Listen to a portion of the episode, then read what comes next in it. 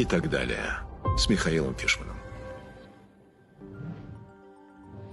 Привет, друзья! Сегодня пятница, 21 апреля, 422 день войны, 8 часов вечера в Москве. В эфире телеканал «Дождь», это программа и так далее. Меня зовут Михаил Фишман. И сегодня поговорим о том, какие вооружения нужны для контрнаступления Украине, как оно будет развиваться, когда в России заработает реестр военнообязанных, что такое тестовая повестка и как и почему умеют не унывать Владимир Карамурза, Алексей Навальный, Илья Яшин и Лилия Чанышева. Поехали. Бахмут стоит, по крайней мере его часть. Бахмут – эпицентр российского наступления. Так говорит командующий сухопутными войсками ВСУ Александр Сырский. Тяжелейшие бои идут в центре города, в районе железнодорожного вокзала, в районе детской больницы. Как утверждают ВСУ, российская тактика изменилась. Теперь это атаки небольшими группами под прикрытием артиллерии с попытками вступать в контактный стрелковый бой. Из того, что случается на войне, на поле боя. Это, наверное, самое страшное. Ключевой вопрос – перспективы оперативного окружения и, соответственно, контроля над трассой жизни, трассой 0506 из Бахмута на Часов-Яр – трассой, по которой идет снабжение украинской обороны. Появились сообщения, что российская армия прорвалась к трассе. Российские военкоры написали, что она под контролем. Однако Институт изучения войны пишет об этой атаке как о попытке. И в любом случае оборона продолжается. В лесополосе возле трассы идут ожесточенные бои. Вероятно, российская армия контролирует до 90% территории города. Но руководитель Центра военно-правовых исследований в Киеве Александр Мусиенко подтверждает, зам замкнуть кольцо вокруг Бахмута так и не удалось. Российские войска не захватили Бахмут, они не контролируют Бахмут целиком. Бои продолжаются в западной части. Второе, им не удалось сомкнуть кольцо в районах Ивановского и Кромова. Украинские силы не дают этого сделать. Более того, э, было заметно, если мы говорим на этой неделе, переходы в локальные контратаки украинских войск именно в Бахмуте. Но это локальные точковые контратаки Э, которые были направлены на то, чтобы отбить позиции российских войск некоторых, но они были, в принципе, успешны. Но, опять же таки, тут необходимо понимать, что это все происходит в контексте боев городских условий. Рано делать выводы, но я скажу, что э, если некоторые аналитики уже поспешили сказать о том, что Украина оставляет Бахмут, выходит, потому что все, на самом деле нет, даже наоборот, напротив. Локальные точковые контратаки и успехи есть у украинских войск. Вашингтон-Пост публикует очередную пентагоновскую утечку из файлов Джека Тейшейры. Еще по состоянию на январь американцы предупреждали Киев, что Бахмут будет окружен и надо уходить.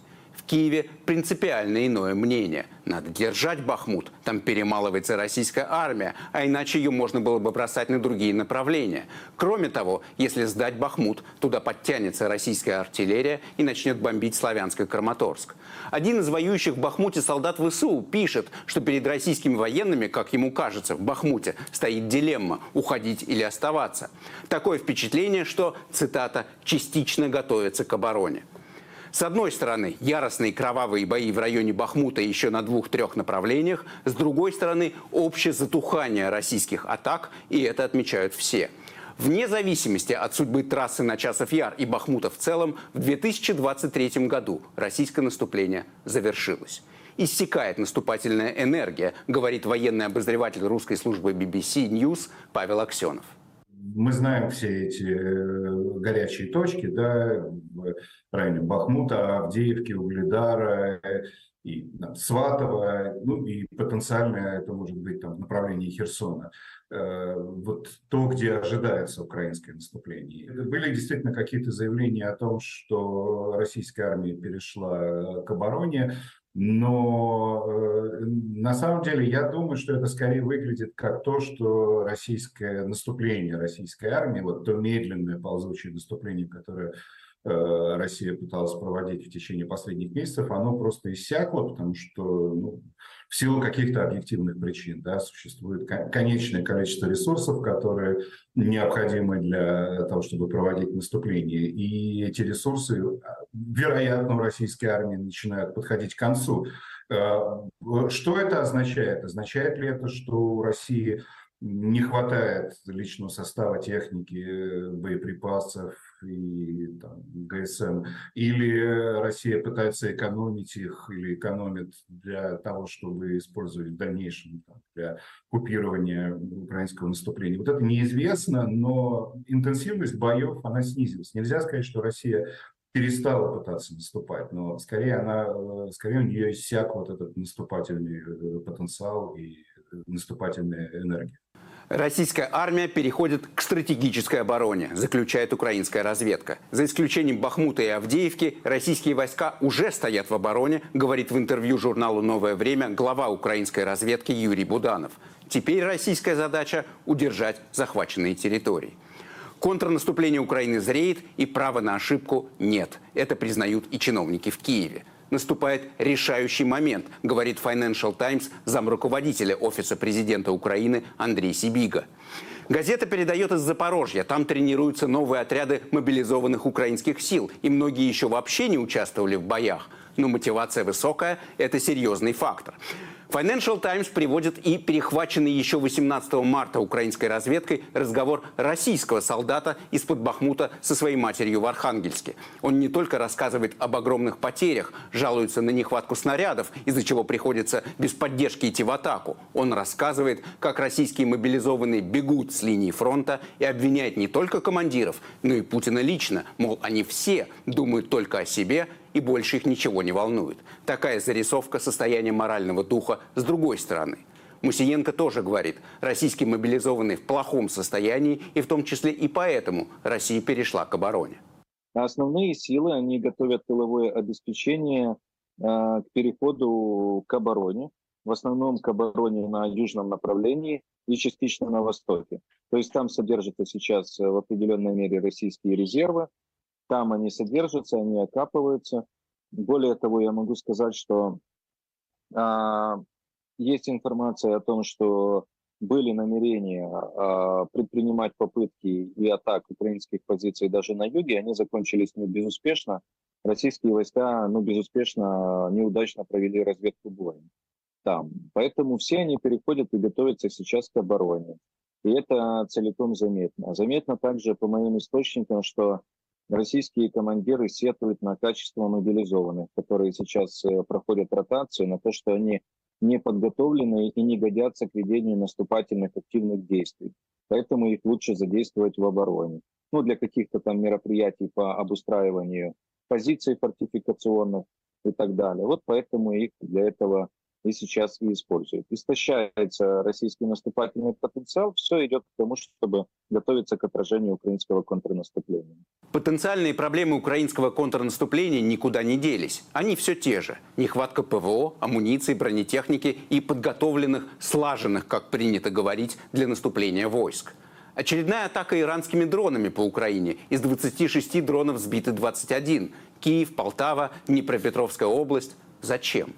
Чтобы исчерпать украинские ПВО перед контрнаступлением, пишет Wall Street Journal. США передают Украине очередной пакет военной помощи на 320 миллионов долларов. В нем боеприпасы для «Хаймерсов», артиллерийские снаряды, противотанковые системы, но не только.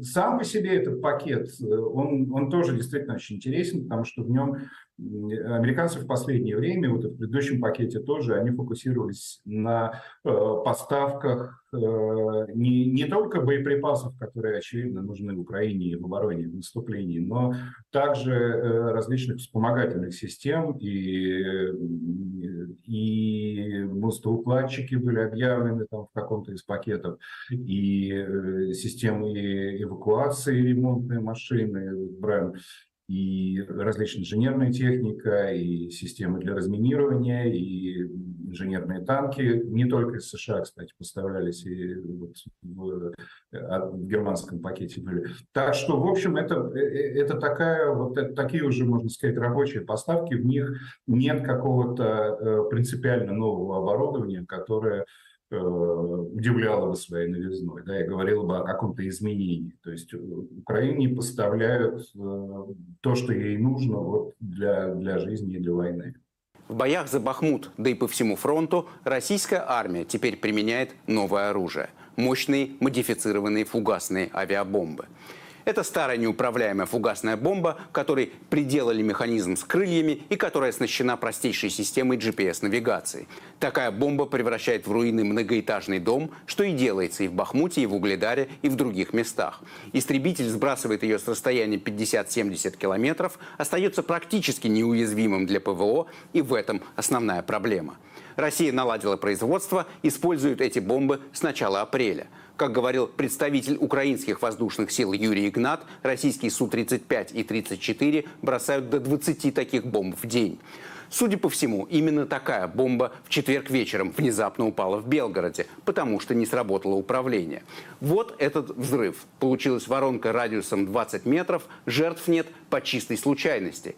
Нештатный сход боеприпаса, дежурно объяснила Минобороны так и хочется добавить на заранее подготовленные позиции. Так или иначе, проблема в том, что для борьбы с этими бомбами придется сбивать самолет-носитель. Нужны ПВО типа «Патриот» или истребители. То, что Россия начала российские войска сейчас активно их использовать, это, понятно, создает для нас дополнительные вызовы. Нам просто необходимо, э, скажем так, э, более насыщенная а, ПВО именно на линии фронта, когда мы будем наступать. Отчасти то, что мы получаем, слово, вот, например, Патриоты, которые мы получили, Айрис, который уже в Украине, они дают ответ на этот вопрос. Сам ПТИ мы ожидаем. Почему? Потому что это дальнего радиуса действия против самолета. И теперь внимание, понятно, что э, Россия будет использовать свою авиацию с оккупированных территорий. Поскольку если они зайдут с территории, если они где-то появятся в небе над Украиной, они будут сбиты. Они будут заходить с оккупированной территории. Патриотов, айрисов и, в принципе, насамсов, которые есть достаточно для того, чтобы их там видеть и уже сбивать самолеты, потому что они для того, чтобы сбрасывать эти бомбы, набирают высоту порядка 7-10 километров. Они заметны для радаров. Поэтому у нас уже есть ответы. Возможно, мы будем использовать э, даже те средства, которые мы получили. Я имею в виду и Патриот, и САМТИ, избивать российские самолеты. Но нам необходимо большее количество ракет и дополнительное насыщение для того, чтобы прикрывать фронт э, на востоке, на других линиях и так далее. Поэтому ПВО мы продолжаем получать. Нам всегда, скажем так, исходя из того, пока продолжается война, необходимо будет больше. Но я думаю, что мы готовимся к тому, чтобы решить задачи для прикрытия нашего наступательного контингента. На этой неделе глава воздушных сил ВСУ Олещук сфотографировался на фоне первой вставшей на боевое дежурство системы «Патриот», но в любом случае тот факт, что в российском арсенале появились такие бомбы, не может не отразиться на переговорах в Рамштайне. Financial Times пишет, в НАТО осознают, какая опасность исходит от российской авиации и ее умных фугасных бомб. Цитата – это мрачная перспектива. У Киева появляются дополнительные аргументы на переговорах о поставках Украине боевой авиации. Один из ключевых вопросов Рамштайна, который состоялся прямо сегодня, в эту пятницу. Президент Зеленский на пресс-конференции с внезапно появившимся на этой неделе в Киеве главой НАТО Столтенбергом перед Рамштайном особо отметил, что ждет решений по дальнобойным системам GLSDB, очевидно. Сам Столтенберг сказал, что от Рамштайна можно ожидать и решения по новым типам вооружений. Может быть, истребители? А министр обороны Украины Резников накануне так и говорил. Сегодня главный приоритет – это быстрое обустройство многоуровневой системы ПВО и ПРО, которая включит в себя Патриоты и Насамсы, а также самолеты. Причем нужны именно западные самолеты. Российские МИГи, которые передают Украине Польша и Словакия, не помогут. Что касается э, подготовки к контрнаступлению, естественно, нам нужна еще дополнительная военная помощь.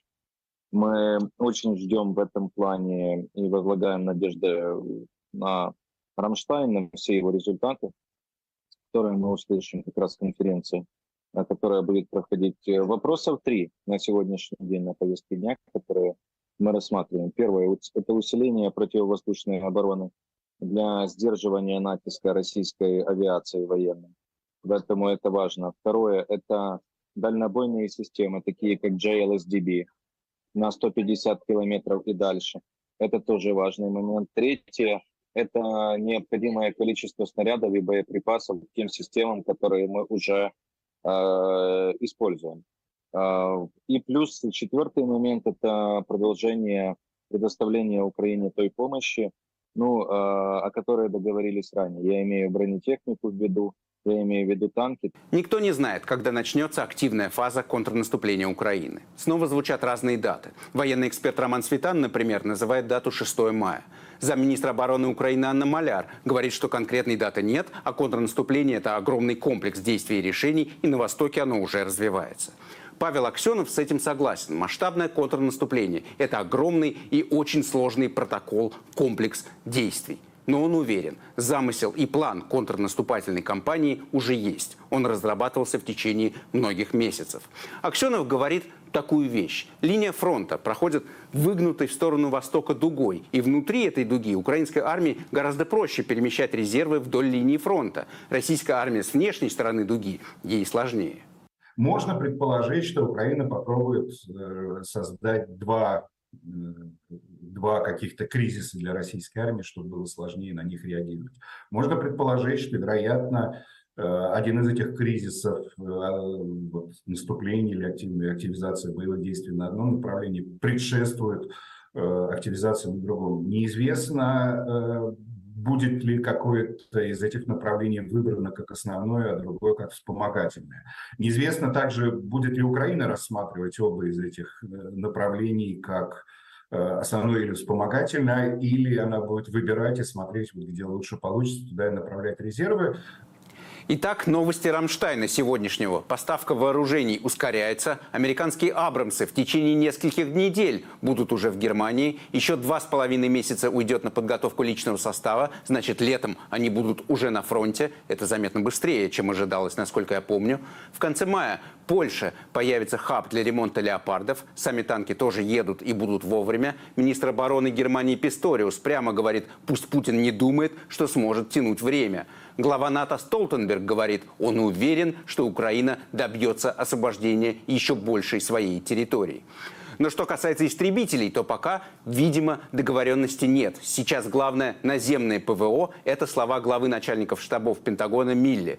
А у меня в прямом эфире Иван Варченко, эксперт по вопросам национальной безопасности, военнослужащий ВСУ. Иван, здравствуйте. Добрый вечер. Ну, я понимаю, что это свежие сейчас новости поступают из э, Рамштайна в течение сегодняшнего дня, поэтому я скорее в целом вас спрошу, как вы оцените, оцените ну, вот, положение, ситуацию с поставками военной помощи для контрнаступления Украины западной? Э, конечно же, мы э, ожидаем большего. Ожидаем большего, мы об этом говорим, мы большего ожидаем и в количественном отношении, и в понимании темпов э, это, этой поставки вооружений. Поскольку не все то, что обещается, оно достаточно быстро приходит э, на украинские фронты, э, но мы понимаем, что вместе с тем, да, те темпы, которые нас там не удовлетворяют, это то, что практически в натяжку, с чем работают и западные общества, общества наших партнеров, и их политикум. И, конечно же, это намного быстрее, чем то, чего ожидал э, наш враг. Э, конечно же, мы понимаем, что его шокируют любые цифры, любые э, процессы, которые происходят с поставкой вооружений э, в Украину. И, конечно же, мы э, в 11-й Рамштайн, э, он, как и каждый Рамштайн, с одной стороны, это время Э, отдать э, то, о чем говорили с предыдущего Рамштайна, да, решить вопросы.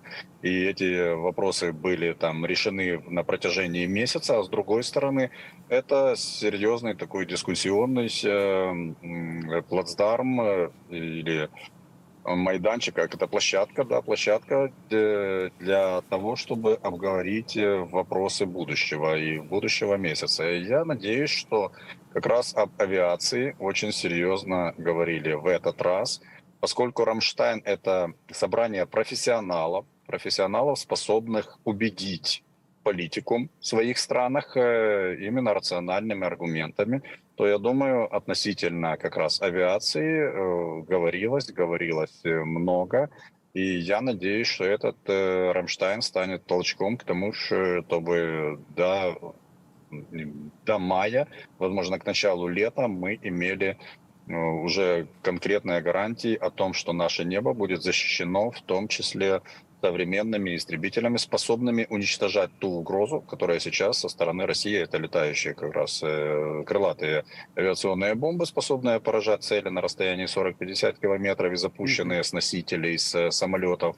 Э, мы понимаем, что это серьезный аргумент, это серьезный вызов сейчас, который требует нашего, нашего решения, и это решение да, довольно очевидное, конечно. Мы понимаем, что или это система противовоздушной обороны, способная поражать на э, значительно больших расстояниях, чем сейчас, э, то есть э, более чем 20-40 километров, или это самолеты. Угу, угу. Да-да-да, вот примерно так мы и понимаем, понимаем ситуацию. Вы, если, если я правильно понимаю, поправьте, если ошибаюсь, бываете на линии фронта а, и м, своими глазами наблюдаете, что происходит. Вот эти бомбы, про которые сейчас, ну, соответственно, все говорят, да, умные а, бомбы, вот эти фу фу фугасные, собственно, с которыми и надо будет бороться. Это вообще м, что такое? Как они э, действуют? Что они делают? Это та бомба, которая не летит вниз вертикально, а э, пользуясь этими же крыльями, опять способна планировать э, на протяжении уже указанных да, там, расстояния 40, э, даже 50 километров в зависимости от высоты, в зависимости там, от целей. Ну и, конечно же, системы наведения позволяют значительно точнее, чем в бомбах свободного падения, направлять ее на цель.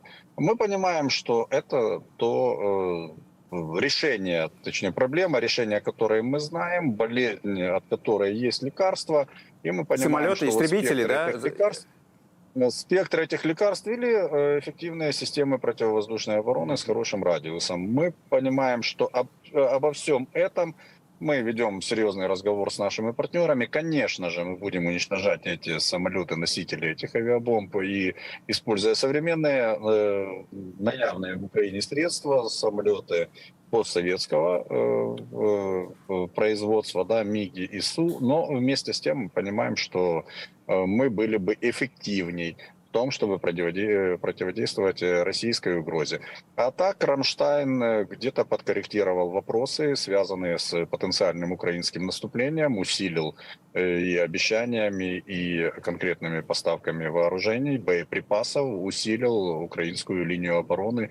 И понятно, что не все было сказано, что то, что было сделано, угу. это хорошо. Чего-то мы не знаем, да? Сейчас Э, конечно же, я уверен, что сюрпризы для э, российских э, оккупационных войск в Украине обязательно будут. Эти сюрпризы будут связаны и с этим Рамштайном, и с предыдущими Рамштайнами, на которых формируются ударные наступательные украинские подразделения. У вас есть представление, как, э, вот, собственно, сейчас все говорят, я вас тоже спрашиваю, э, что переход, и происходит переход к обороне уже окончательно э, в, в российской армии, то есть они окапываются по линии фронта. Вы понимаете, как это происходит и насколько эффективно это получается? Россияне попали в оперативную западню в Украине. Вот помните, когда перед Новым годом ну, очень серьезно все говорили о том, что Новый год, скорее всего, станет, э, точнее, точнее зима после новогодняя, станет временем для оперативной паузы. Тогда, когда нужно отдохнуть войскам, а весной, соответственно, с новыми силами... Начнется масштабное наступление, да. Начнутся масштабные наступления. В том числе российское прогнозировалось да, да. о том, что россияне, э, которые истощены это реально было очевидно, об этом говорили в том числе российские аналитики, там э, говорили военные российские, были истощены, с одной стороны, морально-психологически украинскими успешными операциями на Харьковщине и на Херсонщине, а, а с другой стороны, понятно, что э, неподготовленные мобилизированные, их желательно бы было подготовить перед тем, как бросить в топку украинской войны. Э, и, конечно же, э, о рациональном варианте поведения говорилось о том, что вот э, как раз оперативная пауза на морозные зимние месяцы было бы очень неплохо. Но тут случился солидар. И угу. знаете, как говорят для россиян, да, скажу, пусть извинят меня слушатели, но жадность фрая разгубила в данном случае. И э, перефразируя другого классика Вольтера, да, скажу, если бы Солидара не было, возможно, его стоило бы выдумать. Э, и Солидар стал э, то, э, той наживкой, знаете, такой вот, как у удочки, за которую россияне ухватились. И вместо того, чтобы отдохнуть, они вот этим истощенным военным организмом, э, ухватывая солидар, понимая, что тактика мясных штурмов приносит всякой такой, но все-таки эффект, который можно принести на блюдечке Путину и показать, не называя, сколько тысяч они при этом положили, что вот, видишь, э, мы взяли маленький, но городок, даже не райцентр, но городок какой-то, из которого мы можем, соответственно, там своей российской пропаганде сделать какое-то подобие мини-Сталинграда. И попав в эту западню, они дальше уже действовали истощенными вот этими, но неподготовленные силы бросали, э, бросали, надеясь на то, что вот-вот возьмут Бахмут, вот-вот возьмут Авдиевку, вот-вот возьмут э, э, Марьинку, э, Угледар. И получается неподготовленное наступление совершенно 100 дней с января по вот э, апрель сейчас еще э, где-нигде в каких-то местах они еще стараются где-то вот-вот взять очередной украинский городок. Это, конечно же, не получается. Они истощили, а, а кое-где и окончили э, существование конкретных российских частей, таких как десантно-штурмовые части, там 155-я, 40-я да. бригада российская, тут же под Бахмутом окончился ЧВК Вагнера как э, романтический, имеющий какой-то романтический ореол. Сейчас понятно, что это такая дополнительная мясорубка с цинизмом, работающая э, абсолютно э, беспринципными военачальниками э, и, э, и вход для человека, попавшего или для существа, попавшего в ЧВК Вагнера, на 90% предопределен. Он погибнет. И 10% то, что он, возможно, на короткое время возвратится, ну, я говорю о зэках сейчас, возвратится домой с тем, чтобы к нему потом пришел военком и сказал, что, ну, все, теперь ты как свободный человек, иди дальше воевать. Э, поэтому, конечно же, это иллюзия того, что они будут иметь будущее, будущего и ЧВК Вагнера закончилась, и э, Ореол идеологический, информационный вокруг этой ЧВК тоже закончился вместе с э, этим контрнаступлением. И сейчас, конечно же, э, иногда в панике, а иногда все-таки в рациональных э, действиях россияне ждут контрнаступления украинского. Они стараются предугадать, где будет основное наступление, где будут отвлекающие маневры, но я хочу сообщить им секрет. На все 1300 километров украинско-российского фронта вас ожидают сюрпризы. Неприятные сюрпризы, На, на всей линии фронта. И мы будем освобождать, мы будем освобождать нашу территорию независимо от погоды, независимо от того, есть река, нет реки, э, по сухопутным, э, используя и бронетехнику, и без бронетехники. То есть нигде вы не будете чувствовать себя спокойно. Наступление будет развиваться по всей линии фронта, говорит э, в прямом эфире Иван Варченко, эксперт по вопросам национальной безопасности, военнослужащий ВСУ. Спасибо.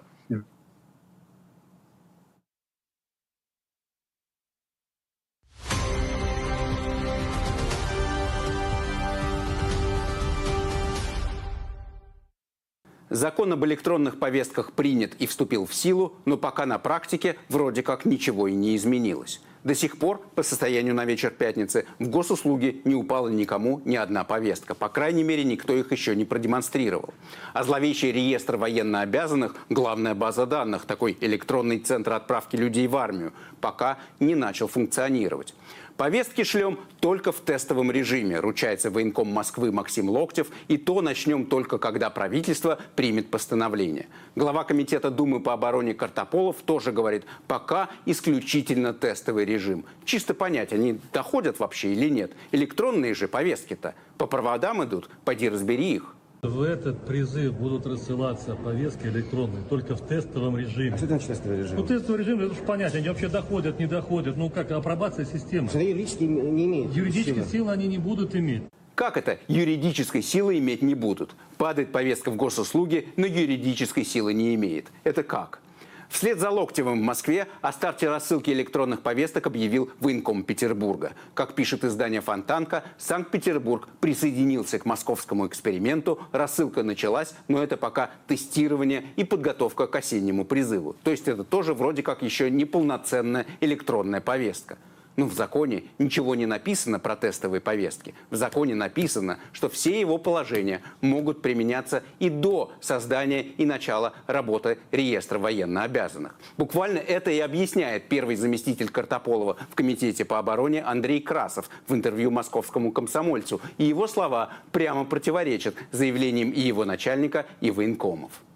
До принятия этого закона многие граждане пользовались таким способом для уклонения от прохождения военной службы. Теперь повестка, направленная по почте, считается врученной в день ее доставки, если это отмечено в уведомлении. Кроме того, обращу внимание на то, что и в случае отказа от ее получения гражданин будет считаться оповещенным. Повестка, направленная в электронном виде, считается врученной с момента ее размещения в личном кабинете. В военкоматах Курской области, например, говорят, что сейчас рассылать электронные повестки не будут. Тем временем Минцифры вообще все официально опровергает. Черным по белому. Электронные повестки через госуслуги не рассылаются. Для этого нужен отдельный нормативный акт правительства. Если этих электронных повесток пока нет, ну тогда хотя бы понятно, что происходит. Но что тогда говорят военкомы и глава целого комитета Думы? В общем, коллизия пока не разрешена, и это значит, что форточка пока еще не захлопнулась. Еще можно ускользнуть от призыва в армию и от грядущей мобилизации. Журналисты Фарида Рустамова и Максим Тавкайло внимательно следят за тем, как идет строительство военного цифрового ГУЛАГа. Именно через электронный реестр военкомы будут вводить запреты для уклонистов. А пока он не заработал, у призывников есть шанс. Вот что говорит Максим Тавкайло. Законопроект построен так, что когда он, ну, закон уже, что когда он начнет работать, возможности избежать получения повесток, возможности избежать Э, общения с военкоматом не будет. Сейчас пока есть переходный период. Этот переходный период, он неформальный, то есть закон уже вступил в силу. А переходный период заключается в том, что закон приняли, но вот еще вот эти реестры э, государству нужно создать. И вот пока оно создает, вот есть вот эти юридические коллизии. Можно отправлять э, повестки, нельзя. Можно ли будет отправлять повестки, когда правительство принят нормативно-правовой акт об этом, но еще не будет реестра, или тоже нельзя. Вот эта вот э, вся история, на самом деле, она э, дает шанс и возможность людям, которые, у которых есть возможность э, уехать, и они сомневаются. Вот для них еще дверь из России, она приоткрыта. Когда система заработает э, в, на полную, к сожалению, э, вырваться из ее лап, из ее когтей уже будет намного сложнее.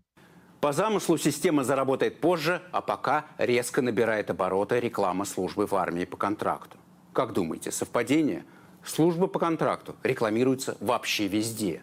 От пропагандистских эфиров, ну, как будто нажимают на кнопку Владимиру Соловьеву во время эфира. «Идите служить Родине, звоните по телефону», до соцсетей и платежек за ЖКХ. Служба по контракту – это выбор героев, рассказывает автобусная остановка в Волгограде. В Казани контрактную зарплату рекламируют в метро – «Мужики, пора» – это уже метро Екатеринбурга. В Самаре воинский контракт рекламируют интернет-провайдеры. Наша профессия – родину защищать. Это уже стенды и билборды в Москве. И так по всей стране. Брошюры, флаеры, листовки. Их клеят в подъездах, на витрины магазинов, раздают на площадях, у станций метро, в торговых центрах – Сообщают, что в Краснодаре местного жителя даже оштрафовали за дискредитацию армии. Когда он выбросил такой рекламный буклет в ближайшую урну, его обвинили в том, что он, мол, демонстративно выкинул его на глазах у всех. Он говорит, нет, ну что вы, обычно выкинул, ну как рекламу суши. МВД Краснодара опровергает, мол, проверка не подтвердила, но, вероятно, так все и было. Министерство обороны выпускает рекламный ролик «Ты же мужик, будь им». И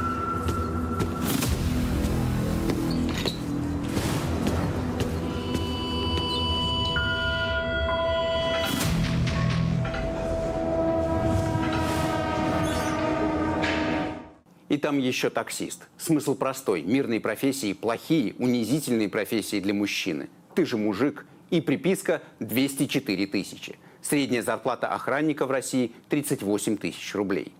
В Перми ученик 11 класса принес домой рекламный буклет из школы, сообщает телеграм-канал Перм 36,6. Его мама рассказывает, хочет теперь идти в армию, а не учиться. Что же ему там не рассказали, сколько там уже солдат погибло? Издание «Важные истории» рассказывает про такие же случаи в Нижневартовске и Пятигорске уже появились сообщения, что в Москве идут облавы на 18-летних призывников.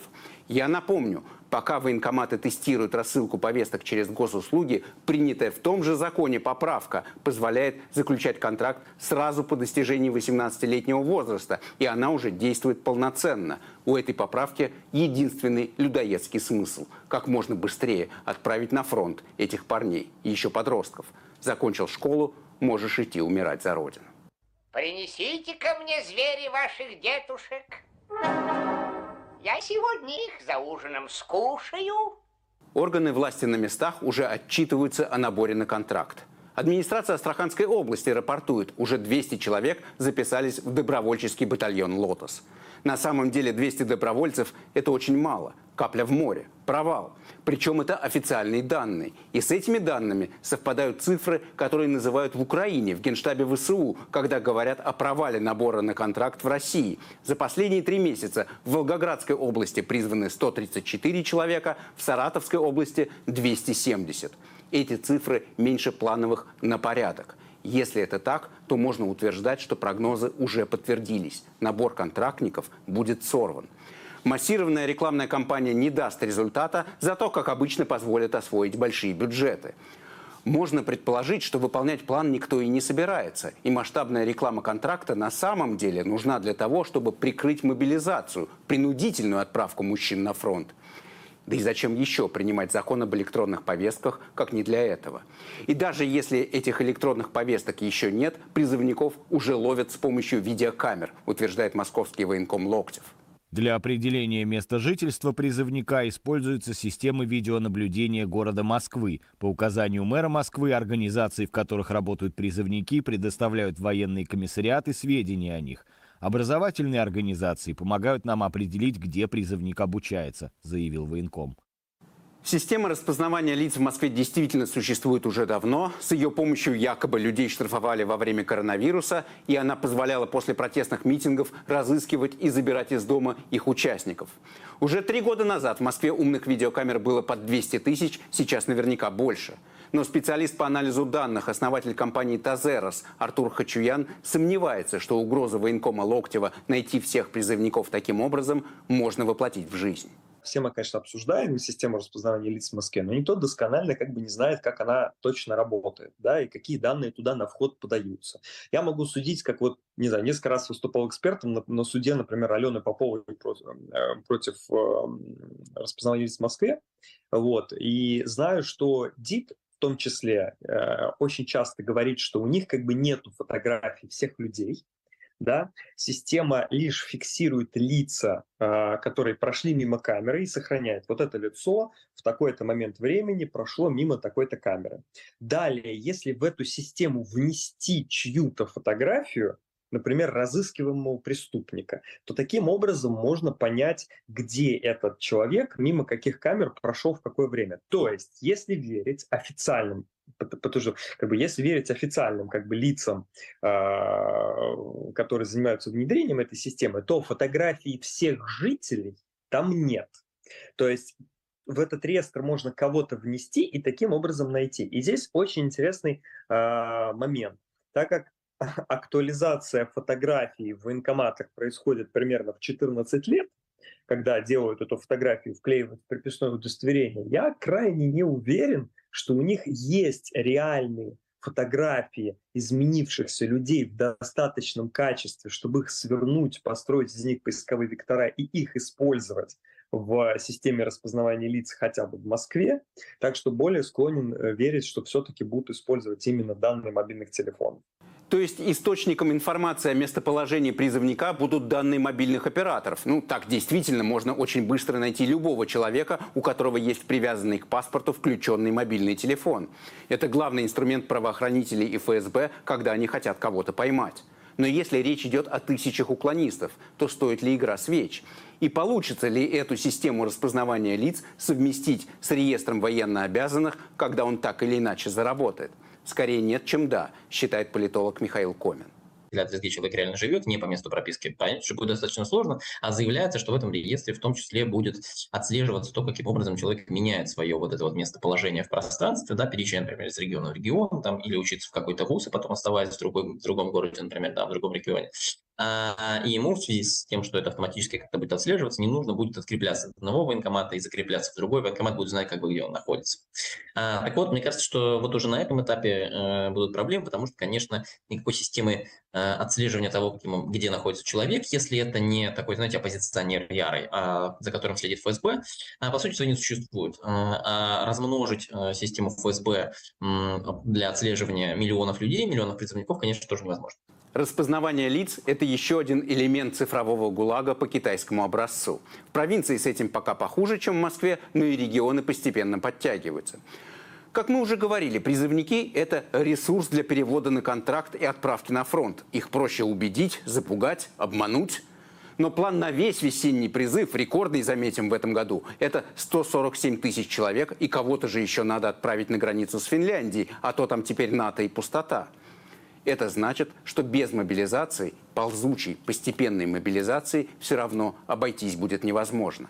И когда к концу года регионы будут отчитываться о выполнении плана по контрактникам, сколько из них будут призваны не добровольно, а насильно? Депутат Мосгордумы Евгений Ступин показывает пятистраничные анкеты про состояние здоровья, которые московские поликлиники предлагают заполнять всем мужчинам от 18 до, внимания, 64 лет. И депутат комментирует, это явно не для срочников. Подготовка к второй волне мобилизации – Вполне вероятно, что это сбор данных для того самого реестра воинского учета, где должны быть собраны все сведения про и призывников, и резервистов. Идея этого реестра, электронной системы слежки за всеми дееспособными мужчинами страны, появилась, конечно, не две недели назад. Как пишут Рустамова и Тавкайла, закон о создании единого реестра населения, такой общей супербазы вообще про всех россиян, был принят еще в 2020 году, но военных от участия в этом проекте тогда освободили до 25 года. И только в октябре прошлом, увидев, как проходит мобилизация, Путин приказал ускориться. Вот что говорит Тавкайло уровень законопроекта, то, как в нем прописаны, а точнее не прописаны определенные детали, говорит о том, что э, все-таки э, вот э, он начал готовиться в его нынешнем виде э, со всеми электронными повестками, э, реестром мобилизации, после уже э, первой волны мобилизации а, осенью прошлого года. При этом нужно понимать, что тот, кто хоть раз ходил в российский военкомат, даже в крупном городе, действительно понимает, ну и видел то плачевное состояние, ну, плачевное я тут, позвольте, возьму в кавычках, потому что это плачевное состояние в итоге спасло жизнь большому количеству людей. А, так вот, э, ну, все видели, в общем, что это, э, ну, это довольно архаичная уже организация, но, повторюсь, вот тот бардак и архаичность в военкомате, которая была, она осенью позволила многим людям а, уехать из России хотя бы на время, э, повестки кому-то не приходили. То есть это, это действительно спасло, там, спасло жизни десяткам тысяч людей. В ноябре прошлого года Путин подписал указ о создании электронного реестра военнообязанных. Задача была поставлена изначально до апреля 2024 года, но, как рассказывают Рустамова и Тавкайло, Путин поручил оцифровать картотеки быстрее, до конца прошлого года, и это в целом было сделано. Таким образом, Министерство обороны перестало быть замкнутым себе государством в государстве, а должно теперь обеспечивать слежку за военнообязанными и отлов призывников вместе с другими, более современными в технологическом смысле ведомствами. Но собирать все данные про людей в одну базу и потом эффективно ей пользоваться государство на самом деле не умеет. Взять те же анкеты про здоровье мужчин в поликлиниках. Кто и как будет их потом оцифровывать. Михаил Комин уверен, ведомств и организаций, которые должны будут сдавать данные в этот реестр, так много, что это вряд ли удастся сделать. А у нас несколько десятков тысяч медицинских организаций в Российской Федерации, где хранятся данные на человека о его медицинском состоянии. Конечно, оцифровать эти данные, примочить к реестру невозможно. Невозможно ни к э, значит, осеннему призыву, который будет в смысле в этом году, ни к весеннему призыву следующего года, ни в целом, как мне кажется, в какие-то разумные разумные сроки это сделать невозможно. То же самое касается данных про студентов, да, про то, кто, считает, кто обучается в вузах и судах. Точно так же, мне кажется, а, значит, будут трудности с данными про инвалидность, которые хранится в Пенсионном фонде России сейчас. В общем, а, вот эта сама монструозная система этого реестра, как мне представляется, она говорит о том, что реестр является некоторым таким мифом. Официально новая система понадобилась для того, чтобы избежать массовых ошибок, которые система допустила во время мобилизации, когда гребли всех, и у кого бронь, и у кого отсрочка, и многодетных, и студентов, и так далее. И вот теперь про всех все будет известно, и ошибок больше не будет, якобы. Автоматизированная система воинского учета нужна для того, чтобы снять с гражданина бремя доказывания, что он не верблюд и имеет право не идти в армию. Так, в прошлом ноябре на мероприятии под названием «Цифровая трансформация военных комиссариатов» Штатов распекал военных Владимир Кожин. Серьезный человек не потому, что он сейчас замглавы Комитета Совета Федерации по обороне, а потому что он почти 15 лет был главой управ делами президента. Человек, который про Путина и его режим знает практически все, до рубля. Зачем нужна эта автоматизированная система? Почему вы не можете получать из налоговой которая сегодня научилась великолепно работать, все данные. Родился, да, родился третий, четвертый ребенок. И вы должны заставить его прийти вам сказать, что если он забыл. Кожин продолжает. Хватит жить, как в каменном веке, когда военкомат не знает, что у человека родились дети. Теперь эту проблему предлагается считать решенной, по крайней мере, начиная со следующего призыва. Но в реальности, как обычно, все будет совсем не так. Отложим в сторону антиконституционность формирования такого реестра. Без согласия гражданина государство не имеет права собирать его персональные данные. Сделать реестр и класть в него повестки – это не проблема. Но собрать полноценный цифровой профиль гражданина – это совсем другая задача. В течение десятилетий российское правительство пыталось это сделать, напоминает Хачуян, безрезультатно. И вряд ли сможет сделать это сегодня. Поэтому на практике у военкоматов по-прежнему не будет информации про детей и отсрочки, и доказывать, что у них есть право не идти в армию, по-прежнему придется призывникам, говорит Комин он не будет функционировать как тот реестр, который представляет нам Минцифра или э, правительство Российской Федерации. Вместо этого будет, скорее всего, работать точно такая же система, как была в сентябре и октябре, только как бы немножечко с вовлечением портала госуслуг. Если раньше, значит, э, э, повестки вручались на улице, более-менее случайным людям, случайным парням призывного возраста, а, которые более-менее подходили под а, значит, описание целевой аудитории, да, а, тех, кого искали военкомат, то сейчас просто этот процесс вручения, он будет происходить не, в улице, не на улице, да, а вот на портале госуслуг. Просто, значит, возьмут какую-то случайную выборку людей призывного возраста, случайную выборку людей, которые как-то попали в государственный реестр. И это общее мнение экспертов, которые понимают, как сегодняшнее государство работает с большими массивами данных про людей. Ну, например, например, как была фактически сорвана последняя перепись населения. Электронные повестки, конечно, будут. Это просто. А вот супербазы данных про россиян не будет. Реестр воинского учета, как его рисуют сегодня чиновники, это миф. Введут в него данные паспортных столов, МФЦ, еще откуда-нибудь. Например, Центр избирком передаст в реестр списки избирателей по стране с 14 лет, чтобы военкоматам было с кем работать. На самом деле в списках избирателей толку мало, объясняет Комин. И база ЦИКа скорее понадобится для того, чтобы электронная повестка случайно не упала в госуслуги какому-нибудь депутату или кандидату в депутаты. В общем, цифровой ГУЛАГ будет работать примерно как работает ГУЛАГ обычный, как система насилия и произвола только с помощью госуслуг, ну и этого реестра. Еще раз, главное в новой системе – это не технологии. Главное – это новый принцип. Отправленная адресату повестка считается врученной. И вот это правило будет работать точно. Теперь термин «уклонист» приобретает реальный смысл. Почему именно такие меры пресечения выбраны для уклонистов? Почему надо запрещать им, например, водить автомобиль и регистрировать ИП? Какая связь между призывом в армию и запретом на регистрацию квартиры в собственности? Прямая, технологическая, объясняет Комин. Это просто то, что реально сделать.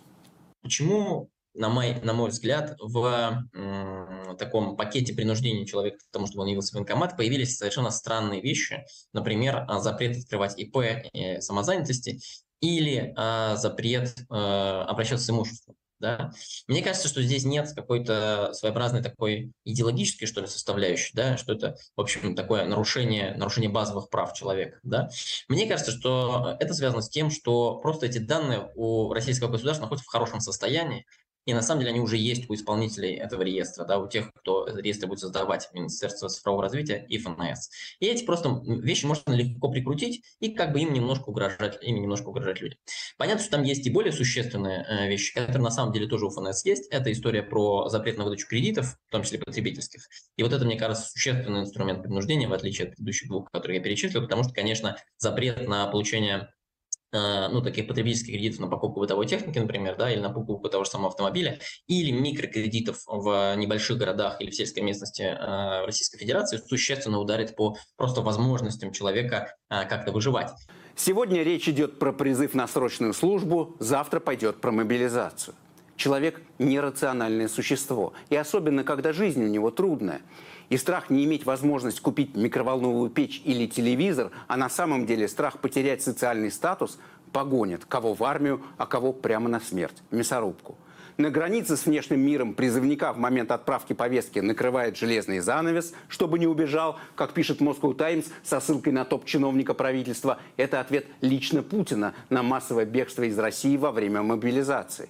Что, кстати, подтверждает простую вещь. В голове Путина этот закон не для призывников, а для тех, кого он пошлет на фронт. Не сегодня, так завтра, не завтра, так послезавтра. По крайней мере, разницы между этими двумя категориями, призывники и резервисты, он не видит. Ну а внутри, уже когда не убежит, этого призывника или резервиста будут гнать в окоп, угрожая запретить ему брать кредиты и водить машину. Однако, кроме технического, ну, легко прикрутить к реестру базу ГИБДД. У этих запретов есть и политическое измерение. Та же Moscow Times задает разумный вопрос. Почему в списке запретов для уклонистов нет блокировки личных счетов? Это же очень просто. Ответы разные, не подумали, не успели, сложно. А вот ответ политолога Аббаса Галямова. О возможности блокировки карт призывников власти, скорее всего, уже думали, и спешка – не единственное возможное объяснение тому, почему их в итоге не приняли. Очевидно, что Минобороны и региональные власти, ответственные за мобилизацию, будут лоббировать всяческое ужесточение для мобилизуемых, включая и методы воздействия через блокировку банковских карт, поясняет политолог и публицист Аббас Галямов. Структуры же, ответственные за устойчивость финансовой системы, в первую очередь правительство и ЦБ, будут настаивать на том, что подобных вещей делать нельзя. Звучит правдоподобно. Финансовый блок правительства не хочет блокировать десяткам тысяч людей карты и разбираться потом с последствиями, когда эти люди не смогут покупать продукты и оплачивать ЖКХ. Но кроме того, это слишком жестко. А как люди на это отреагируют? Уже понятно, что потенциальный запрет на вождение авто вызывает в обществе глухой ропот. Почему-то так получается, что психологически проще смириться с тем, что государство гонит тебя умирать за родину, потому что деды воевали, чем когда оно угрожает оставить тебя без машины или без кредита. Пропаганда вдалбливает, теперь все будет удобно, технологично, и сейчас многие верят. Но по мере того, как начнет набирать обороты государственная машина принуждения к военной службе, этот ропот будет расти. Это, может быть, будет завтра. А прямо сейчас все, кто рискует оказаться в реестре воинского учета, должны осознать самое главное. Надо поторопиться. Не откладывать на потом, а уже сегодня думать, что с этим делать и как не попасть на фронт. Цифровой или не очень, технологичный или одно название, но ГУЛАГ очень скоро захлопнет двери. Когда власти военкоматы поймут, что они имеют в виду под тестовыми повестками, от них будет уже не скрыться. Думаю, что все зависит от ситуации на фронте. Если ситуация будет такая же, э, ну, относительно спокойная, как сейчас, я беру это слово в кавычки, потому что а, мы говорим не о какой-то там, я не знаю, местечковом конфликте, мы говорим о полноценной войне, где гибнут люди. Но э, действительно нужно понимать, что сейчас ни одна, ни другая сторона не может продвинуться существенно. И вот если ситуация будет в нынешнем виде сохраняться, возможно, вот эта система, она будет касаться только срочников, да, тех, кого призывают по достижении возраста в армию, и не будет касаться тех, кто отправлен в запас, тех, кого, э, моби... тех, кого мобилизовывали прошлой осенью. Тогда, в общем, да, повторюсь, что э, эта система коснется только срочников. Если же э, ситуация изменится на фронте, если украинская армия начнет успешное контрнаступление или случится какое-то другое обострение конфликта, если в этом конфликте появится какая-то новая сторона или Путин э, решит, что она появилась, то убежать от России, скрыться от российского, а, от российской власти, от российской армии будет невозможно. А, и эта система заработает довольно быстро, и избежать, повторюсь, а, визита в военкомат не получится. А у меня в прямом эфире руководитель антивоенного проекта «Идите лесом» Григорий Свердлин. Григорий, приветствую. Э, приветствую, добрый вечер. Ваш проект уже вот рассказал о том, э, что в Москве происходят облавы на призывников. Э, есть ли какие-то подробности, что это за облавы, к кому приходят, куда приходят и как это происходит? Это, это облавы, есть облавы в вузах, это облавы, я на всякий случай сразу скажу, облавы на срочников. Это не то, что мы видели да. в конце сентября-октябре, когда да, была призывников, я ответил, да. Да, когда была объявлена мобилизация и э, были облавы тоже, кстати, и в Москве, и в Петербурге, и в других крупных городах, облавы у метро, облавы в общежитиях. Вот. Сейчас это облавы на срочников. На самом деле такие облавы происходят э, каждый призыв. Во время, э, во время осеннего призыва тоже это было. Просто сейчас повышенное внимание, конечно, к этой тематике из-за э, законопроекта, принятого на прошлой неделе, и поэтому любые, любые вести об облавах, конечно, воспринимаются с повышенной тревожностью. То есть то, что сейчас предпринимают военкоматы, ловят призывников, не выделяется ну, э, на историческом фоне, так, так сказать. Так, так да, было, я бы так сказал, было что это да, я бы сказал, что это такая обычная практика для, для наших широт, к сожалению. Но, тем не менее, ситуация изменилась. Э, закон об электронных повестках э, принят, вступил в силу и, очевидно, ее изменил. Э, почувствовал ли ваш проект уже это каким-то каким образом? Обращаются ли к вам за помощью? Да, на самом деле, начиная с 12 числа, то есть люди очень быстро отреагировали, как только появились вот эти 59 страниц поправок разом в 7 российских законов, еще до того, как э, они были приняты Госдумой во втором и третьем чтении, мы увидели вал обращений, то есть если последние месяцы к нам обращалось 30, 40, 50 человек ежедневно, то 12 а, числа было 600 обращений с лишним, 13 а, числа было 800. Ну и, в принципе, по сей день э, количество обращений держится на уровне нескольких сотен обращений в день. А люди, конечно, очень встревожены и пытаются разобраться в ситуации, пытаются понять, как им действовать в случае, если повестка придет, кому-то повестки уже пришли, потому что, например, в Петербурге уже рассылаются электронные повестки. Пока, словами, по крайней мере, мы да. пока не видели этих, этих повесток. Это пока заявление. Минцифры говорит, что их в принципе нет, пока и не может быть, потому что нет акта правительства. Это пока такая как раз мутная ситуация. Ну, на самом деле нам уже пишут люди, присылают скриншоты. А уже есть получив... скриншоты. Это меняет, да, это, да. это новость, это меняет ситуацию. Да. Угу. Но, правда, действительно, и Минцифра, и Минобороны говорит, что это тестовая история, друзья, все, все, все такое прочее. Скриншот, я просто уточнить. Только осенью. Просто уточ... хочу, хочу уточнить, потому что это важный момент. А, скриншот электронной повестки, которая упала, соответственно, призывнику в его кабинет на госуслугах. Да, совершенно верно. Вы разобрались, что это такое, э, что это значит, вот эта тестовая, тестовая повестка, потому что э, вроде как они пока не действуют? Ну, э, они, они действительно, кажется, что не должны пока действовать. И тот человек, который обратился к нам за консультацией, мы, конечно, не рекомендовали ему идти в военкомат и проверять, что это такое. Поэтому, ну вот, угу разобраться до конца, что, что это такое, насколько это массово, мы пока, а, пока не можем. Это вот буквально там новость последних часов. А, Это очень интересная и, и важная новость. То есть все-таки эти повестки существуют. А, Осталось понять и разобраться, каков их статус и к чему и кого они, собственно, сейчас а, обязывают. На этом этапе, по крайней мере, действия, действия этого закона, когда этот реестр военнообязанных еще не сформирован. Кто к вам обращается? Это призывники или это эм, уже ну, резервисты, которые, эм, соответственно, опасаются мобилизации?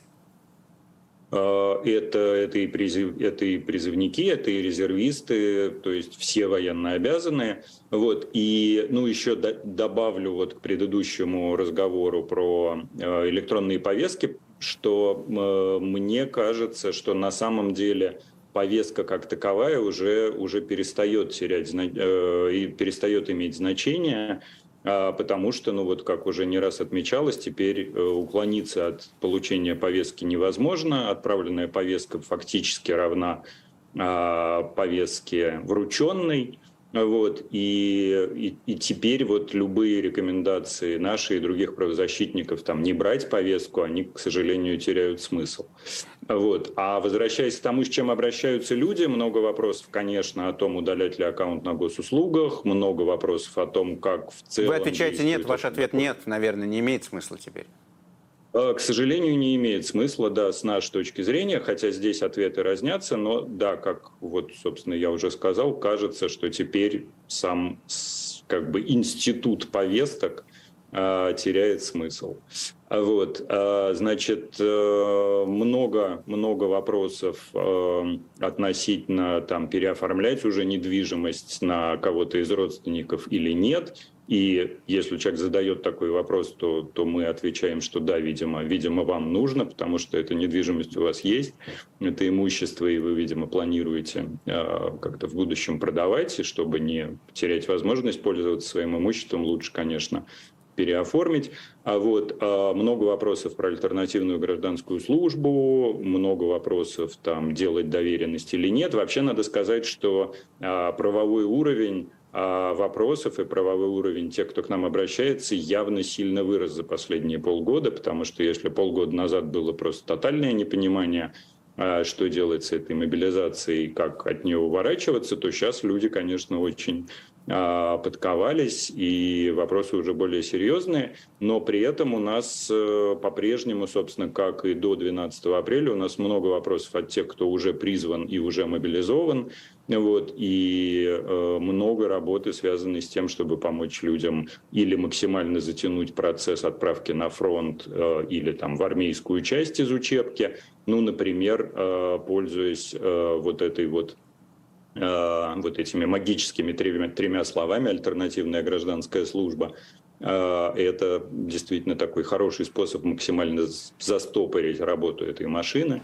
Вот. э, И, ну, по большому счету, мне кажется, что сейчас действительно задача каждого конкретного человека – это сделать себя максимально неудобной мишенью для Министерства обороны, для мобилизации призыва, потому что, как мне все-таки кажется, гоняться за отдельными людьми они пока не будут. Э, Речь идет о, об очень больших а, массивах людей. Вот. И, э, ну, и осенняя, скажем, наша работа показывала, что если человек начинает деятельно защищать свои права, например, еще раз скажу, требуя значит, э, альтернативной гражданской службы, то военкому зачастую проще махнуть на него рукой и за то же время оформить еще 20 человек, а этому сказать, иди отсюда, мы тебя еще достанем. Это, конечно, само по себе интересно, что сейчас люди уже подкованные. Это очень интересная информация, и она, видимо, отражает какое-то изменение общественного мнения и подхода к тому, что вообще делать э, в нынешней ситуации в связи с э, войной и вероятным э, призывом и появлением, необходимостью явля- явиться в военкоматы. Сейчас, как я понимаю, все-таки есть такое окно возможностей, потому что, ну, вот это, да, госуслуги удалять, может быть, не имеет смысла, потому что эта повестка дублируется в, в этот реестр, и когда она туда упадет, то, соответственно, через 7 дней э, наступают, наступают меры, с этим ничего нельзя сделать, но самого этого реестра пока нет. Это значит, что пока сейчас можно пытаться себя обезопасить, так? А, да, совершенно верно. И действительно то, что мы рекомендуем всем людям, это если вы собираетесь брать кредиты, возьмите их сейчас. Если вы собираетесь продавать имущество, там, автомобиль или недвижимость, то оформите а, оформите э, это имущество на кого-то из родственников или близких друзей. А мы рекомендуем сделать нотариальную доверенность, опять-таки, на кого-то из близких людей, чтобы был ваш законный представитель, если вы будете, не дай бог, призваны или мобилизованы. А мы рекомендуем уже сейчас не жить по месту регистрации, потому что это, конечно, адрес, по которому вас будут искать в первую очередь.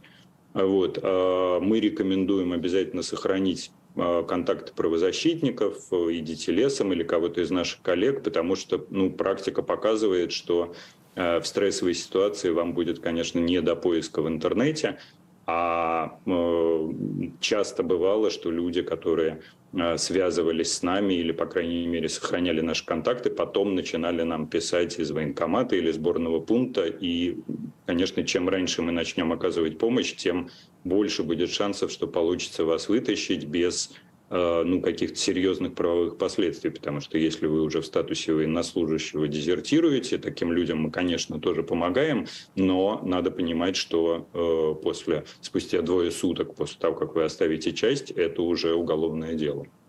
Вот есть какая-то э, стратегия, что мне делать, э, если я понимаю, что я э, осенью, вот когда система, видимо, заработает уже на полную э, мощность, очевидно, а, окажусь в ее лапах. Что мне делать ну, сегодня? Я перечислил, вот, да, собственно, я эти самые шаги. Универс... Да. Универсальные, да, универсальные рекомендации, которые, как мне кажется, практически ко всем а, относятся. А все остальное все обезопасить себя от тех, чтобы сформулировать, обезопасить себя от тех запретов и ограничений, которые э, могут быть на вас наложены. Заниматься этим прямо сейчас. Э, да, совершенно верно. И немножко застраховаться от этих запретов и, э, и застраховаться от того, что вас а, просто насильно мобилизуют а, одним днем или там не одним днем. Вот. Э, ну, основная рекомендация все та же, не, не ходить в военкомат, потому что, еще раз повторю, они будут, конечно, брать тех, кто пришел в первую очередь, вот, а разыскивать уклонистов уже, уже значит, во вторую, в третью и в десятую.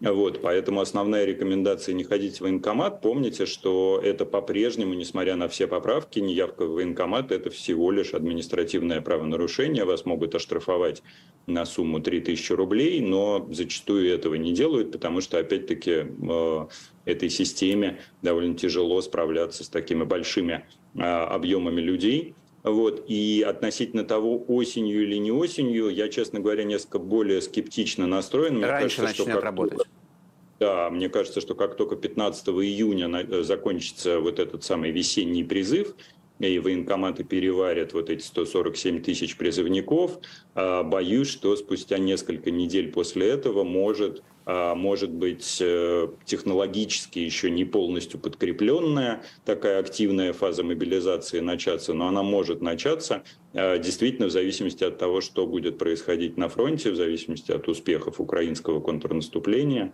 Вот, э, это возможно. Но при этом, э, ну, как бы возвращаясь к вопросу о рекомендациях, да, все-таки скажу, что э, по поводу индивидуальных рекомендаций именно вам лучше писать э, правозащитникам, потому что, ну, каждая ситуация уникальна, возможно, какие-то отсрочки мы сможем э, вам придумать и выбить, э, возможно, э, поможем вам не жить по месту регистрации, потому что тоже довольно много нам пишут людей, которые говорят, а вот у меня участок в Подмосковье, там дом стоит пустой, я готов туда пустить там пять человек. Вот. И мы зачастую соединяем, собственно, тех, кто хочет поработать, э, значит, э, откуда-нибудь не из дома, например, и тех, кто готов предоставить такие возможности. Вот. А, так что э, связывайтесь с нами, будем, будем стараться, конечно же, всем помочь. А, ну, я не буду давать эту банальную и, мне кажется, ну, в общем, такую довольно раздражающую по понятным причинам рекомендацию про отъезд из страны, потому что люди э, это понимают и без меня, конечно, mm-hmm. и совсем не у всех есть возможность уехать. Я бы сказал, что, наверное, 95% тех, кто к нам обращается, не имеет возможности уехать, и это люди остаются в России, но при этом а при этом э, люди, которые, ну, в общем, твердо намерены не, не оказаться на войне. И э, тоже интересно, что немножко изменился э, по моим э, наблюдениям и наблюдениям моих коллег, немножко изменилось э, отношение в обществе, потому что если э, после 21 сентября, когда была объявлена мобилизация, была такая паника скорее, то сейчас скорее отношение, что, ну, как бы Э, плохо и, и грустно, но с этим справимся, у них там бардак, а, разберемся. Ну и еще, конечно, а, психологически людям помогает то, что э, нет какой-то четкой даты. То есть, если бы был принят этот законопроект и было бы сказано, что, э, что там 1 июня точно начнется новая фаза мобилизации, то, конечно, была бы паника и был бы больше общественный резонанс. Вот, и думаю, что мы бы снова увидели какие-то очереди на границах. Вот. Сейчас это все-таки более растянуто во времени.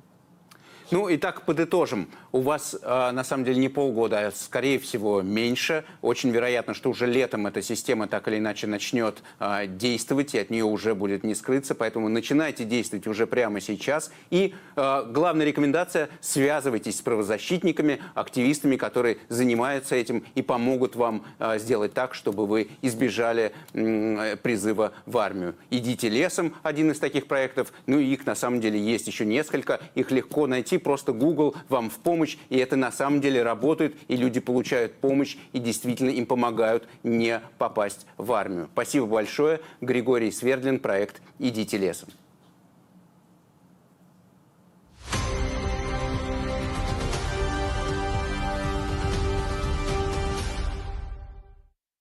Посмотрите на эти кадры.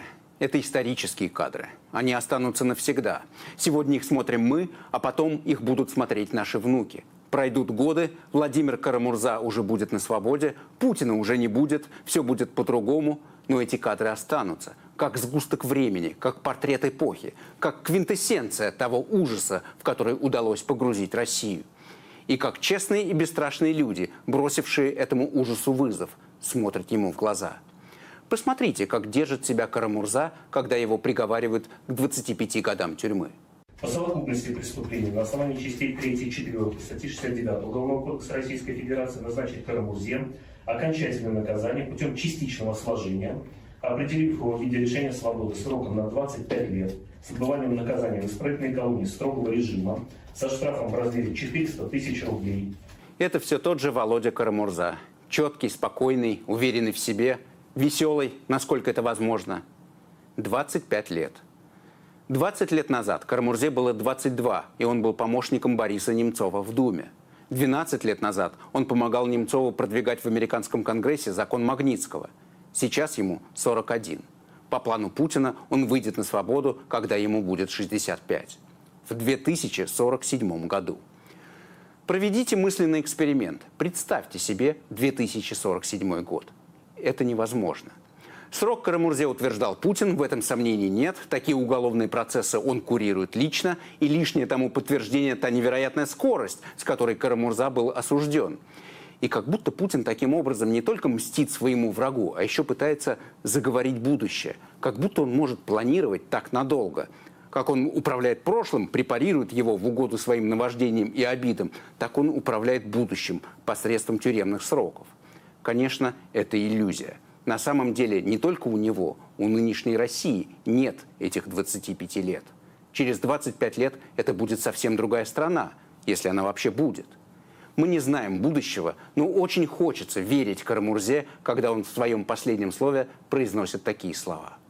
Настанет день, когда мрак над нашей страной рассеется, когда черное назовут черным, а белое – белым, когда на официальном уровне будет признано, что дважды два – это все-таки четыре, когда войну назовут войной, а узурпатора – узурпатором, и когда преступниками признают тех, кто разжигал и развязывал эту войну, а не тех, кто пытался ее остановить. Этот день настанет так же неизбежно, как весна приходит на смену даже самой морозной зиме. И тогда наше общество откроет глаза и ужаснется тому, какие страшные преступления совершались от его имени. Может ли через 25 лет Россия быть такой, какой ее рисует Карамурза? Все возможно. Один чудесный шанс России уже выпал на нашей памяти. Кто сказал, что он был последний? Этот суд и этот приговор – это историческая веха.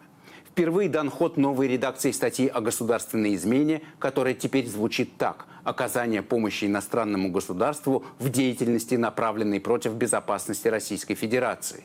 Это суд, вывернутый наизнанку, засекреченный процесс по уголовному делу о государственной измене, в котором нет никаких секретов.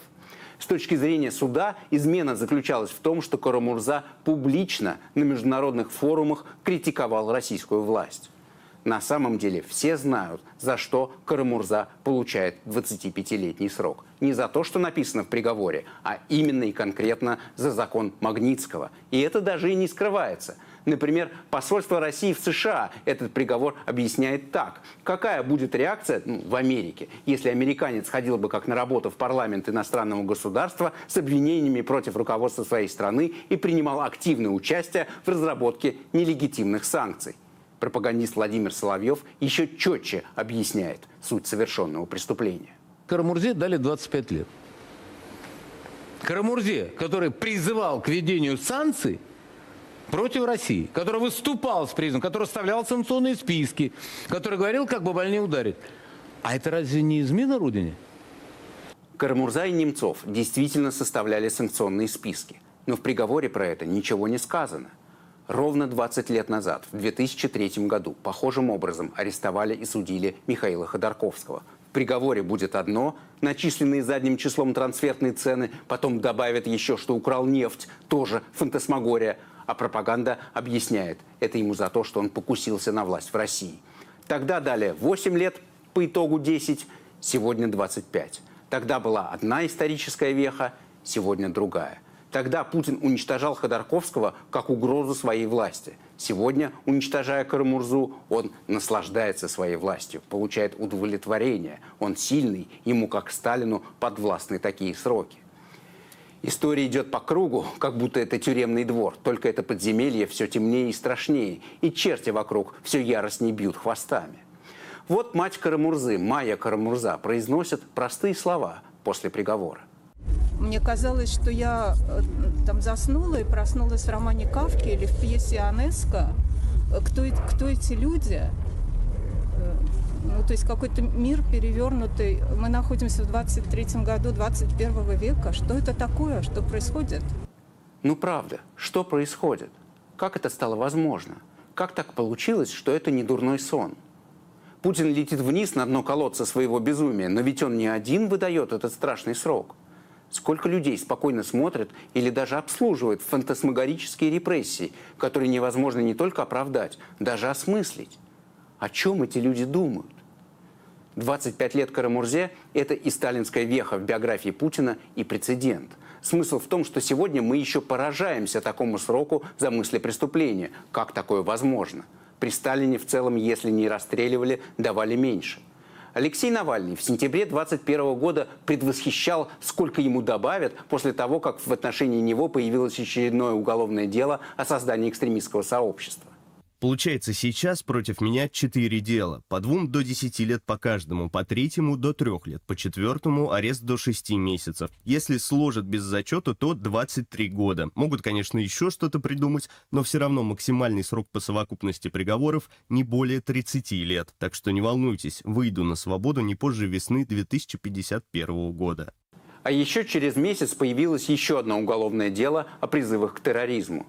И сейчас то, что полтора года назад звучало, ну, отчасти как шутка, выйду не позже весны 51-го, перестало звучать как шутка. Максимальный срок по совокупности по-прежнему 30 лет, только обстоятельства изменились. Уголовное дело о терроризме тоже стало, разумеется, не последним. Сейчас в отношении Навального в разработке находится 10 уголовных дел. А 11 апреля, после очередных 15 суток в ШИЗО, у Навального началось обострение желудка.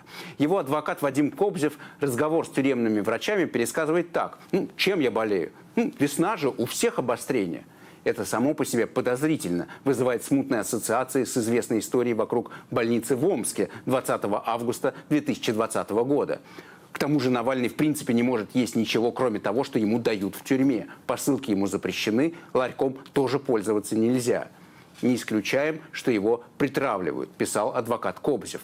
И в конце своего сообщения Кобзев тогда приписал вот что – один из сотрудников колонии тайком сообщил Навальному, что против него готовится провокация с сокамерником. О возможной готовящейся провокации мы проинформировали уполномоченного по правам человека Москалькову. Также направим обращение главе ФСИН Гостеву и генеральному прокурору Краснову. Ждем их реакции. То, что в этом месте и в этих обстоятельствах нашелся сотрудник, который сочувствует Навальному, очень интересная новость. Увы, все остальные новости из колонии в Мелехово не такие позитивные – Провокация действительно произошла.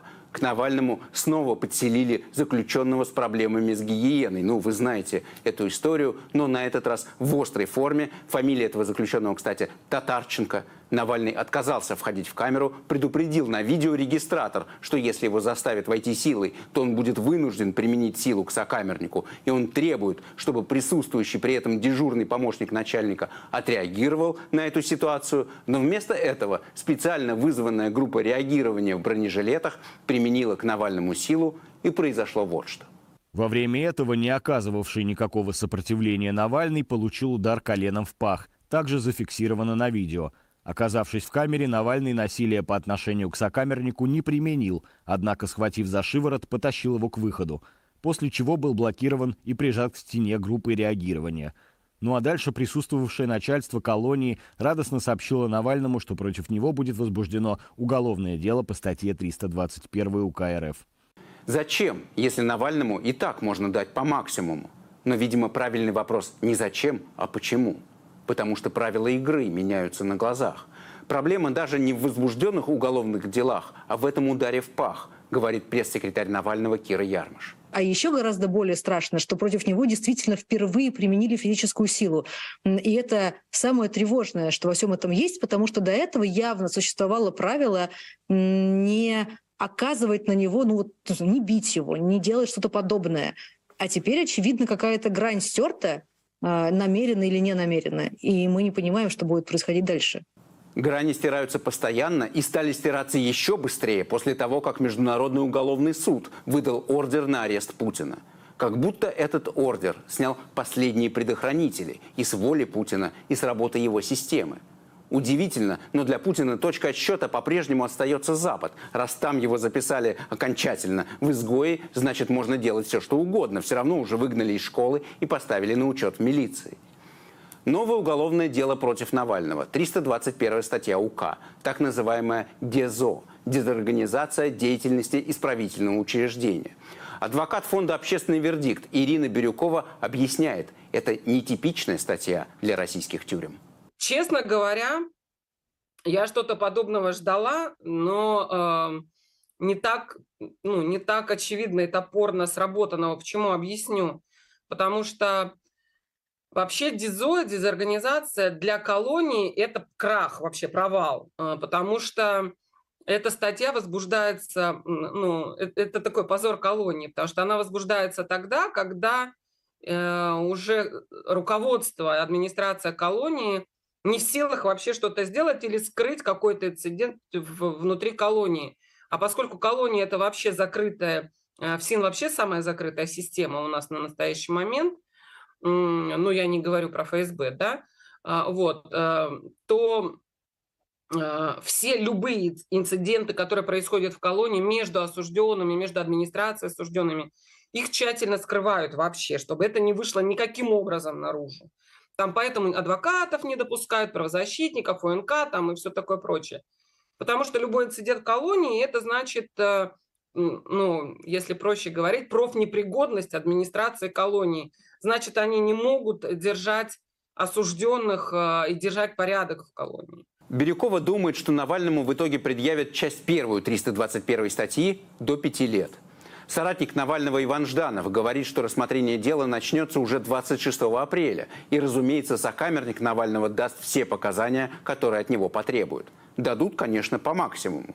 А дальше возникнет совокупность обвинительных приговоров. И все примерно по верхней планке. Э, с учетом того, что у него уже есть несколько приговоров, по дезорганизации у него не будет мягкий приговор, потому что будут учитываться все предыдущие судимости, характеристика с колонии, поведение в колонии, вот эти его бесконечные дисциплинарки, он не стал на путь исправления а, и так далее, продолжает совершать преступления, в общем, злостный а, нарушитель злостный преступник, не поддается а, там, воспитанию и никак не направляется на а, путь такого праведного человека в их понимании. Соответственно, ни один из приговоров, которые впоследствии у, них, у него могут быть, он не будет мягкий, ни один. Я думаю, что если не максимальный по каждой из статей, то ну, что-то приблизительно к этому. В марте в Уфе начался суд над Лилией Чанышевой, которая много лет назад бросила крутую работу в крупной западной аудиторской компании ради того, чтобы в своей родной Уфе стать активисткой и примкнуть к Навальному и его соратникам. Показывала всем мастер-класс и стала в Башкортостане лидером оппозиции, как месяц назад из тюрьмы писал про нее Навальный – ну и добилась таким образом ненависти от власти. Ее арестовали еще до войны. В ноябре 2021 года вменили три статьи УК. Теперь это модно. Призывы к экстремизму, создание НКО, посягающие на права граждан и организация экстремистского сообщества. Два раза до четырех лет и один раз до 12 лет соответственно. 1 марта начался суд, его тоже закрыли. Ну, новая норма. «Россия будет свободной, передайте всем», сказал Карамурза, когда ему дали 25 лет. В свежем интервью Чанышеву спрашивают, что она думает про войну с Украиной. Она отвечает так. Думаю, нас ждет еще более трудное будущее, чем до начала всех этих событий. Я также думаю, что виновные понесут уголовную ответственность. Россия не Северная Корея и не вернется в СССР. Мир изменился, в нашей стране происходит смена поколений. Держать всех в страхе долго не получится. И несмотря ни на что, я верю в людей. Сейчас даже больше, чем год назад. Как будто они с Карамурзой слышат друг друга из разных тюрем и разных камер и вместе не падают духом. Но это еще не все. 19 апреля на процессе Чанышевой по видеотрансляции выступал Навальный. И вот у них появилось несколько минут для разговора. И Навальный, в частности, говорит, он читал ее пост про разницу между СИЗО в Москве и в Уфе. Ну что, правда в Уфе похуже? Чанышева действительно рассказывала и в своем блоге, и в интервью. В Уфе режим труднее, горячей воды нет, газеты приносят через несколько суток после выхода, встречи со следователями и с адвокатами из клетки только. Зато в Уфе дворик без навеса и видно видно солнце. А в целом, говорит она Навальному, люди нормальные, жить можно. И Навальный отвечает ей, просто послушайте отрывок из их разговора. Когда я сел, я тоже понял смысл известной поговорки, что люди везде живут. И как бы везде живут. Везде жизнь есть. Ну ничего. Придется потерпеть, и надо потерпеть, но мы своего добьемся, и я не сомневаюсь, что прекрасная Россия будущего наступит. С такими, как ты, она точно наступит. Еще раз, как бы, я э, тебе хочу сказать, что ты, нас, ты огромное количество людей вдохновляешь, и огромное количество женщин, что очень важно, потому что просто ты, ты герой. Ну, вы нужны, поэтому, пожалуйста, сделайте все возможное, чтобы выжить и... Да, ну, все будет нормально. Если меня новичком не отравили, ну как-то я выкарабкаюсь. Все равно, каждый человек важен и нужен, и Все будет нормально. Про меня не думай. То есть, по крайней мере, точно не беспокойся. Эти люди – Навальный, Карамурза, Чанышева, Илья Яшин и другие – не случайно и в тюрьмах стали таким солидарным общим проектом сопротивления Путину и войне. Они крутые, они герои – они обладают потрясающей силой духа, не унывают и верят и в то, что делают, и в то, что у России, как бы ни было трудно сегодня, и как бы власть не уничтожала сегодня будущее страны, есть шанс.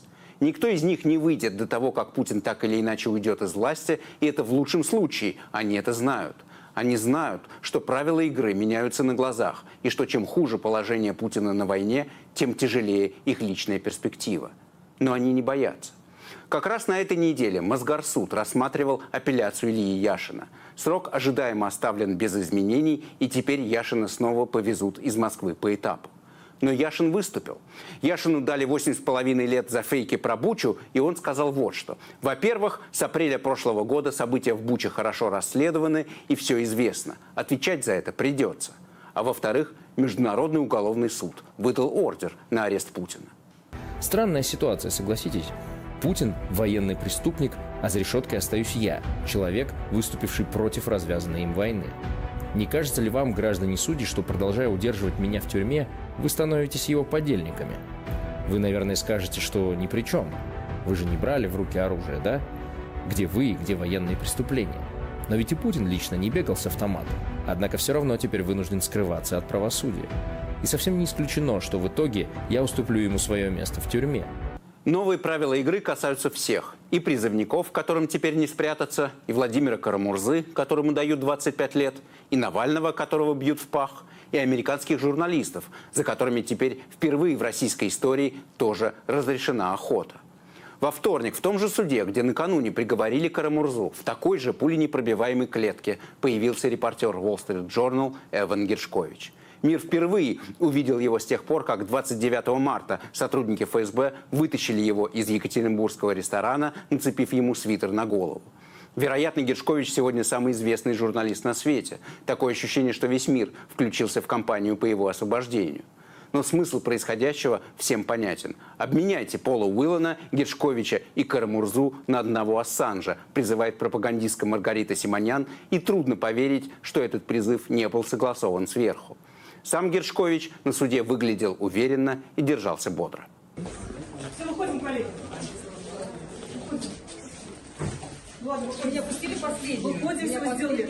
выходим. Для меня гость в студии всегда большая радость, ну, потому что это большая редкость. Но сегодня повод для разговора в студии нерадостный. Со мной в студии Петр Сауэр, российский корреспондент газеты «Гардиан». Петя, привет. Привет.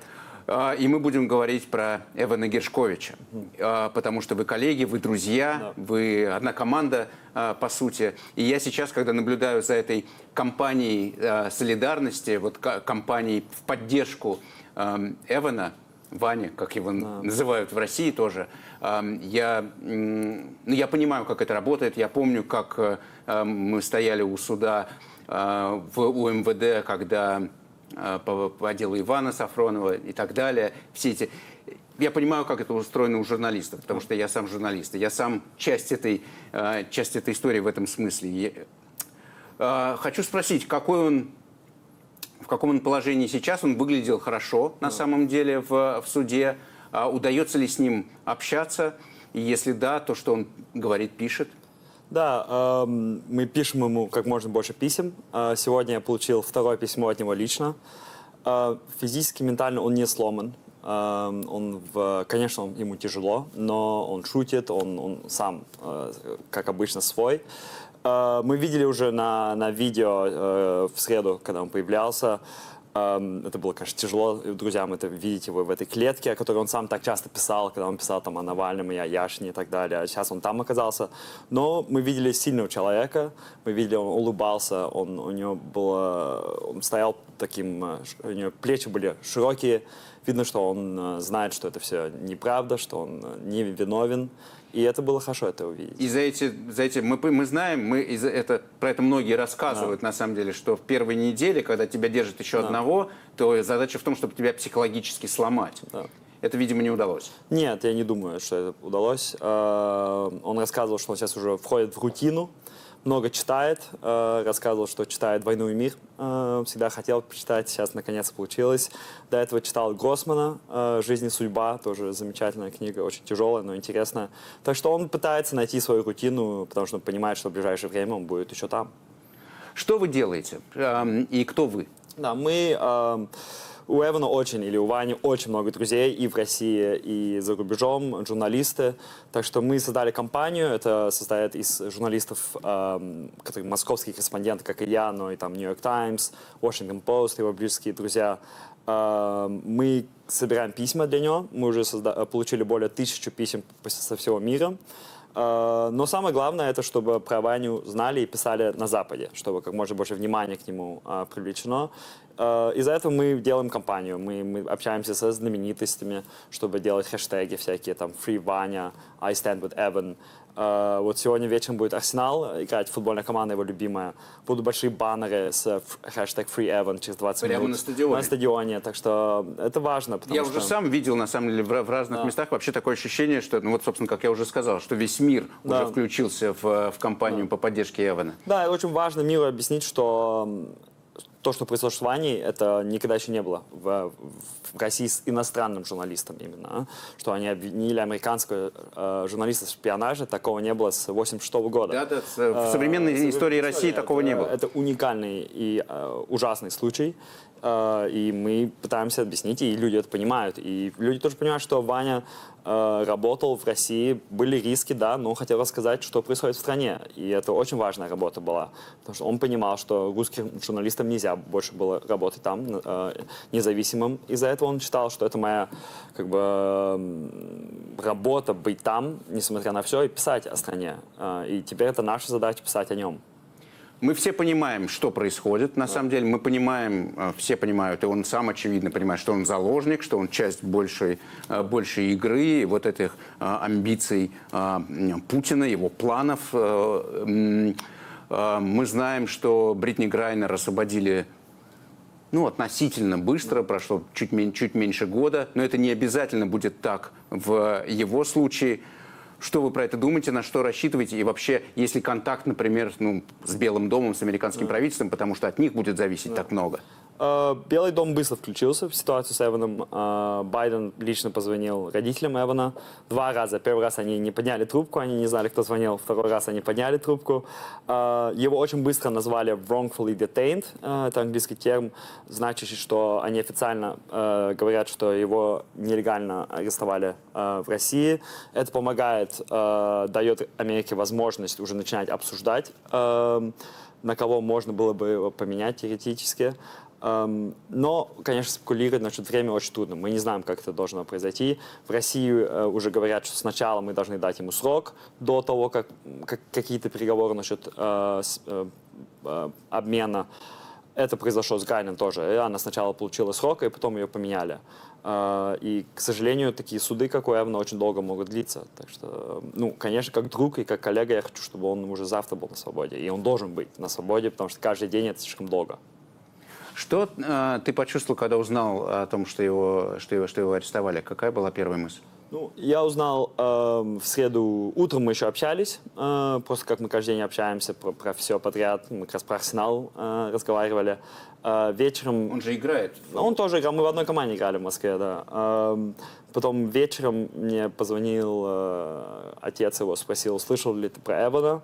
Эм, я посмотрел на телефон, его не было уже пару часов онлайн, и уже начало настораживаться.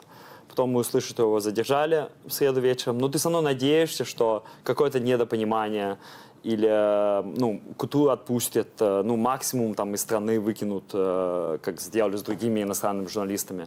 Но когда вот это ФСБ на, в четверг утром рассказала, что именно за шпионаж, ну, ты все понимаешь, это становится жутко несправедливо, ты начинаешь, конечно, расстраиваться, э, и ты понимаешь, что все серьезно к тому моменту. Э, Что вы будете делать дальше? Мы будем э, работать как, как- можно сильнее, и пока Эван не освободится. И это будем продолжать писать про него, э, писать про того, какой он был журналист, про его кейс тоже. Э, еще больше будем подключать, например, знаменитостей э, в Америке. Э, м, потому что очень важно это давление на Байдена поддерживать, чтобы Байден реально понимал, что э, мы стоим за Эваном, мы его не забываем он нам нужен. Эм, И я думаю, все будут продолжать работать как можно больше. Это, конечно, беспрецедентная Да. история, абсолютно а, ну, невероятный случай, то что, э, то, что, что произошло. Это такая масштабная политическая провокация, которую российская власть э, осуществила. Ну, лично санкции Путина, в этом нет сомнений. Об этом писал Блумберг, но это мы и так понимаем, что такие аресты совершаются, согласуются в обязательном, в обязательном порядке, когда речь идет об американцах, это очевидно. Но а, на самом деле, то, что делают сейчас э, международный журналистский цех, журналисты ведущих мировых э, газет, той же Wall Street Journal, в которой и Guardian, New York Times, общем-то, их много. э, это огромная и чрезвычайно важная работа со всех сторон. Я не знаю, треть моей программы всегда посвящена тому, что я на самом деле рассказываю то, что успели узнать мои коллеги-журналисты. То, что произошло с Эваном, это удар по положению журналистов в России, иностранных. То, что происходило с российскими журналистами, ну, мы все, все знаем. А это удар уже по, по корпусу западных журналистов, ведущих. В каком вы положении в этом смысле? Что это для вас значит? Да, ты полностью прав. Это очень сильный удар. Эм, мы, мы всегда думали, что с аккредитацией от МИДа ты можешь работать в России достаточно безопасно. Эм, и это все поменяло. Это, конечно, они перешли какую-то новую черту. Э, я думаю, сейчас вот эта дискуссия, как дальше работать, э, проходит в каждой редакции иностранных газет, и у нас в Guardian, и New York Times. Эм, многие американцы сейчас уехали, э, журналисты. Я знаю, что ни одного сейчас в Москве нету. Будут ли они возвращаться, это хороший вопрос. Но, к сожалению, и для России, и для, для русских читателей это большая потеря, потому что иностранные журналисты узнавали вещи, которые русские не могли узнавать, потому что их просто не было на месте. Конечно.